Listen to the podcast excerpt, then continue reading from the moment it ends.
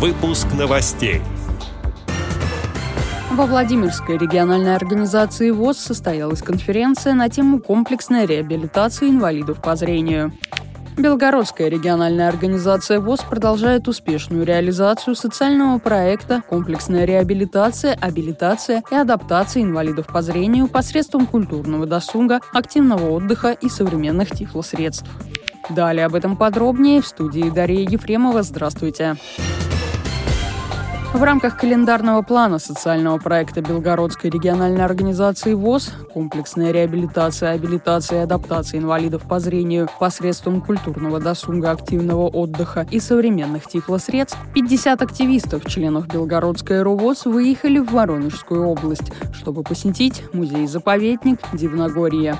Его площадь составляет 11 квадратных километров. Местные жители называют находящиеся здесь необычного вида меловые столбцы и дивами. Отсюда и пошло название самого заповедника. Меловые отложения местами выходят на поверхность земли, образуя причудливые формы, а сам ландшафт представляет собой пласт мела, покрытый тонким слоем почвы. Как отметили организаторы мероприятия, несмотря на долгий переезд, на крутые подъемы и спуски пешеходных участков в Дивногорье, выездная экскурсия всем всем понравилось. Познавательный экскурсионный материал, чистейший воздух на природе, комфортабельные автобусы, главное – дружеское духовное общение. Напоминаем, что 10 марта 2023 года губернатор Белгородской области Вячеслав Владимирович Гладков вручил сертификаты победителям первого регионального конкурса субсидий для НКО на реализацию социально значимых проектов в 2023 году, одним из которых стал проект «Белгородская аэровоз», в рамках которого проводится социальная реабилитация информационные мероприятия,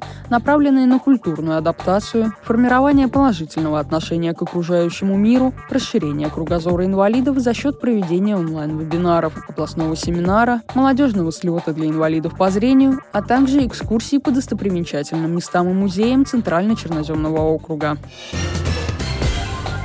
С 23 по 26 мая 2023 года Владимирская региональная организация ВОЗ проводила конференцию со своим активом на тему комплексной реабилитации инвалидов по зрению, проходившую в городе Владимире.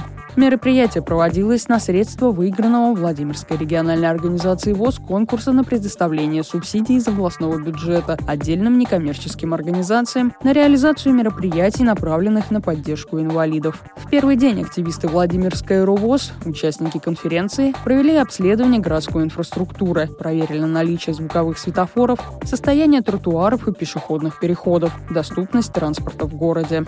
Также были обследованы на доступность для инвалидов по зрению культурно-исторические объекты – Успенский кафедральный и Дмитриевский соборы, Боголюбский монастырь, храм Покрова на Нерли и Патриарший сад.